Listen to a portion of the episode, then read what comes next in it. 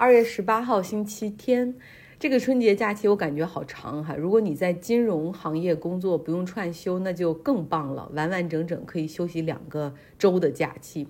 美国没有把农历新年作为法定假日，但是我们可以用自己的假来休哈，所以加上周末，然后我也休了五天的时间。虽然回不了哈尔滨，但是我去了距离湾区开车一个半小时的山里的一个温泉，叫哈尔滨 Hot Springs，就是哈尔滨温泉度假村。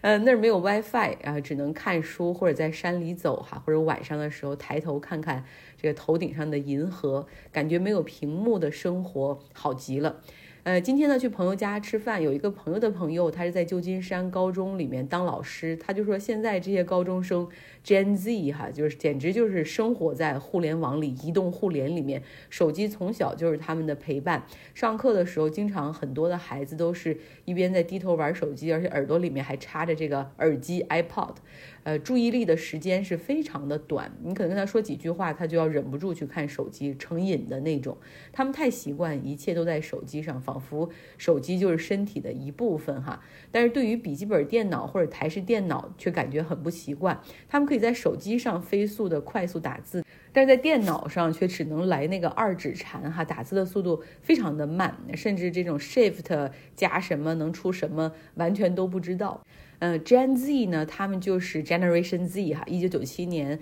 到二零一二年出生的，美国差不多是十五年算一个一代人。节前我还在微信公号上发了一个 Gen Z 他们的审美和时尚，有兴趣或者错过的朋友可以来微信公号张奥同学上去看一下哈，你会发现时尚啊真的是兜兜转转三十年一个轮回，嗯，姐妹们兄弟们是时候把自己压箱底儿的衣服哈，那些没扔的九十年代的旧货拿出来时尚穿搭了。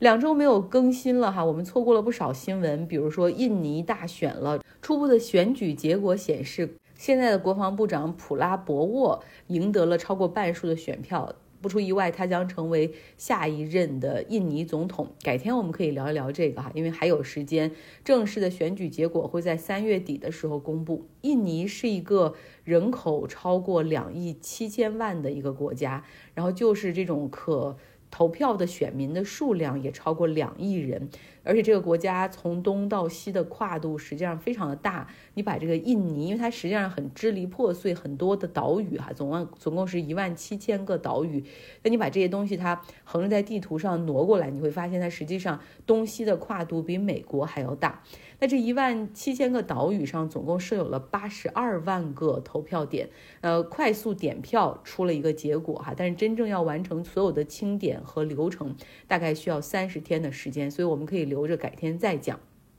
另外呢，我们还错过了就是加沙地带的一些情况，都是一些非常 depressing 的一些新闻。以色列宣布停火谈判已经是死路一条哈，在地面上，以色列的军队正在对加沙最南端的拉法这个城市进行着袭击，他们叫做继续的去攻打哈马斯，继续去解救他们的人质。那加沙地带百姓之前一路就是往南在逃，因为加沙城和北部的那些地区遭遇了。这个以色列的行动嘛，然后以色列人就不断的告诉他们，你们要往南撤，往南撤。那现在大部分人都已经差撤到了这个拉法这个地区。那这个地方一度是被以色列承认是这个 safe zone 安全区，大概有一百五十万的从其他城市或者地区过来的这个加沙地带的人，现在在这个地方。基本上是无路可走哈，就对他们来说，你你现在在打这个拉法这个地方，要么我们就跳海，要么呃我们就冲过这个拉法口岸进到埃及这边，到西奈半岛，否则这是不可能安全的哈。那埃及这边肯定不会打开这个拉法口岸，呃，因为他们还在这个拉法口岸外面建了隔离墙，你他也不希望这么多人进入到他的这个境内哈，那可能就趁了以色列人的这个心愿。所以拉法这个地区的形势是非常的牵动人心，呃，这个周末在美国、欧洲很多城市都有声援加沙地带、要求停火的游行。还有两件大事儿哈，这两个稍微讲的详细一点儿。呃，纽约法院做出了裁决，这是一个民事诉讼，就是特朗普金融欺诈罪名成立。就是他曾经多年夸大自己的财产和收入，骗取优惠的贷款。特朗普现在需要支付四点五亿美元的罚金哈，这里面也包括这些利息。另外呢，还会被禁止三年内不得在纽约从业，不能够经营任何纽约的公司，也甚至不能给任何纽约的公司做出商业决定，也不能够从纽约任何的银行中获得贷款。这个限制条件同时也给了他两个儿子哈，只不过期限是两年。法庭现在给出三十天的期限，他们必须要来支付这个四点五亿美元的罚金。当然，特朗普的团队他们很不服气哈，要上诉，认为这简直这个裁决是 unconstitutional，就是简直是违反宪法的。但是呢，根据程序来说，他们在三十天内，因为你这个上诉不可能在三十天内又出结果嘛，但是你三十天内必须要。给这个罚金，哪怕法院最后上诉失败了，会把罚金退给你哈。你要么要准备出这么多的现金来交给法院，要么呢可以从这种呃债券公司，你可能自己先前给一些抵押，然后加上手续费用哈，然后这个债券公司就可以给他们一张大额的债券，哎，四点五亿美元的债券交到法院那儿去抵押。然后这个不用支付哈，如果直到上诉再次失败，他们就需要支付了。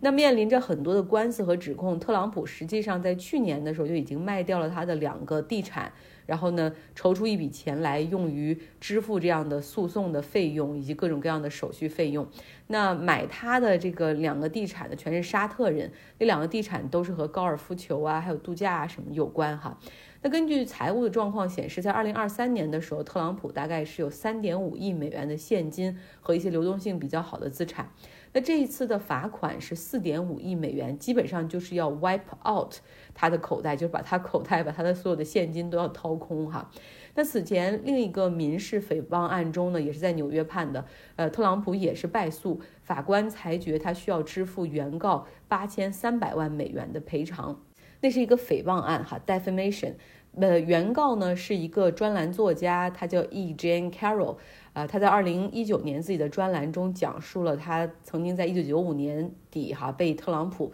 性侵的一个过程。呃，特朗普当然是各种否认，然后对这个 Carol 进行了各种各样的攻击。啊，非常恶劣的一些攻击在社交媒体上发出来。那后来呢，Carol 就向法院提起了诽谤诉讼，哈，这个认为特朗普损害了他的名誉以及他的职业生涯和他的生活。那当然了，这个裁决虽然现在特朗普是败诉，但是他的团队也要上诉的。除此之外呢，还有几个案件陆续也会开庭审理。上面讲了两个是民事诉讼，哈，civil case，也就是说你赔钱就可以了。但是接下来的很多的这个案件都是 criminal case。就是刑事诉讼，假如说被裁决有罪的话，那不是赔偿而已啊，而是特朗普要坐牢的。但是现在他的打算就是说，能拖就拖哈，能延迟开庭就延迟开庭，因为他的理由就是我还要去我这个大选 campaign 啊，你不能当我的这个 campaign 呢。但是他希望的是，二零二四年大选在十一月份，如果他可以。赢哈，他可以当上总统的话，那之后他就可以赦免自己和家人，然后包括你所有的指控都可以一笔勾销哈，这就是那个总统豁免权。不过关于特朗普到底享不享受这个总统豁免权，能不能全面享受，呃，最高法院已经要庭审这个案子了哈，会给出一个他们认为比较合适的结果。嗯，来看看那些原教旨主义的这种法官们能不能够把他们的信仰进行到底。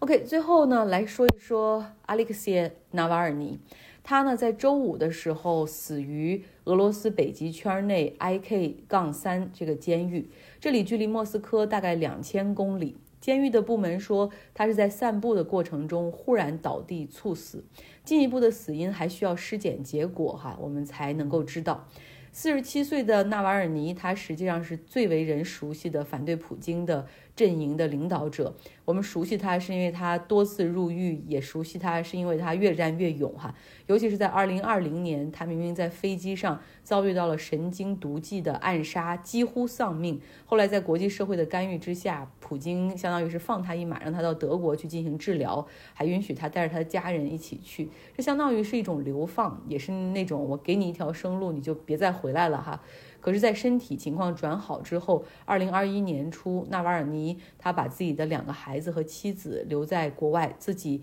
决定只身一人回到俄罗斯。Why 就是为什么？很多俄罗斯人都在问哈，就是你明明可以在国外活着哈，做个流亡者，但你为什么偏偏要回来？之后，就算纳瓦尔尼被关在监狱里面，他的那个狱警把录音的设备关掉之后，也问他说：“Why？你为什么回来？”呃，纳瓦尔尼他就是说了：“我不想放弃我的国家或者我的信仰。”支持纳瓦尔尼的人把他看成英雄哈。呃，中立的人们也把纳瓦尔尼看成一出古希腊式的悲剧，就是因为他只有回来面对死亡，他才可以活得像个英雄。呃，那对于纳瓦尔尼来说，行动胜于一切。纳瓦尔尼他出生于一九七六年莫斯科附近的一个村庄，他父亲是苏联红军的军官，他在莫斯科人民友谊大学学习法律，之后又转到俄罗斯联邦金融学院习学习的是经济学。进入政界之前呢，他担任的是房地产律师，后来自己开设了一个面向中小投资者的博客，在博客上，他后面就开始揭露很多关于这个俄罗斯天然气工业股份呢、俄罗斯石油啊这些大的国有企业内部的监守自盗和滥用权力的行为，哈，就是揭露腐败，反对政府内部的滥用职权，以及反对这种寡头和政客之间的权钱交易，就成了他的这种主张。后来他用这样的主张杀入政坛，曾经竞选过莫斯科的市长，但是以失败告终。后来互联网时代，那他在 Twitter 还有俄罗斯版的这个 Facebook 上面迅速累积了大量的支持者，然后在网络上的支持很快又转到线下，哈，就有很多大型的这种 protest 呀一些活动的举行。那声名鹊起，以及他掀起的这股运动，让传统的那些政客感到害怕或者厌恶，所以他多次被关押，然后扔到监狱。他甚至已经被禁止参与选举，哈，竞选就是他不可能以竞选人的身份再到那个舞台上和任何人 PK，哈，这都是他们之前这个在在裁决他罪名的时候已经确立好的。那他呢？呃，不甘放弃，他不断的去曝光那种最高领导层的贪腐的丑闻以及调查报告，包括梅德韦杰夫啊、普京都是那些报告的主角。在二零二零年八月二十号的时候，他乘坐飞机，哈，在飞机上忽然之间大叫，陷入昏迷，然后飞机马上就迫降附近的这个鄂尔木斯克呃机场，然后送到当地的医院去进行治疗。医生迟迟没有办法判断出病因，哈，那不知道是因为什么疼痛，然后这个呃昏迷，那就没有办法对症下药。后来就是很多国际社会的人也是呼吁要要把他弄到国外去治疗。那俄罗斯莫斯科方面给了默许之后，德国派出了一架飞机，把纳瓦尔尼和他的家人接到了柏林治疗。很快就确定非常明显哈，神经毒剂中毒。药物呢和之前俄罗斯间谍在英国杀人的时候这使用的东西是如出一辙。后来又看这个机场的监控等等，发现他可能是在喝水的杯子里被人下了毒。在二零二一年的一月十七号，哈，自己情况好转之后，纳瓦尔尼就决定返回俄罗斯。当然，一抵达莫斯科机场，他就在机场被捕，理由就是他违反了假释条例，因为你之前是假释的嘛，你不能够跑出自己的国家，结果你还去了德国，然后就这样被判了三年半。后来呢，在狱中呢，又给他重新定了罪，是贪污欺诈。九年徒刑，然后另外呢，在狱中他还继续坚持对于普京犀利的批评，然后后面又给他定了一个极端主义罪名罪，又判十九年。假如说纳瓦尔尼没有死的话，他大概会在二零三一年左右出狱哈。嗯，二零二四年我们之前说过是一个选举大年，俄罗斯总统的选举会在三月十五号到十七号举行。虽然纳瓦尔尼他之前是被关在这个北极圈内的监狱里面，但是他。偶尔可以上网的时候，他也会在社交媒体上去呼吁哈，他呼吁那些反对俄罗斯对乌克兰战争的人们，可以在三月十七号中午十二点的时候去投票站。虽然大家都因为很害怕，你没有办法去用声音表达自己的反对哈，但是有一些办法实际上是可以用无声的抗议去表达。好了，这就是今天的节目，希还还是挺多的信息是吧？呃，希望你有个愉快的周日。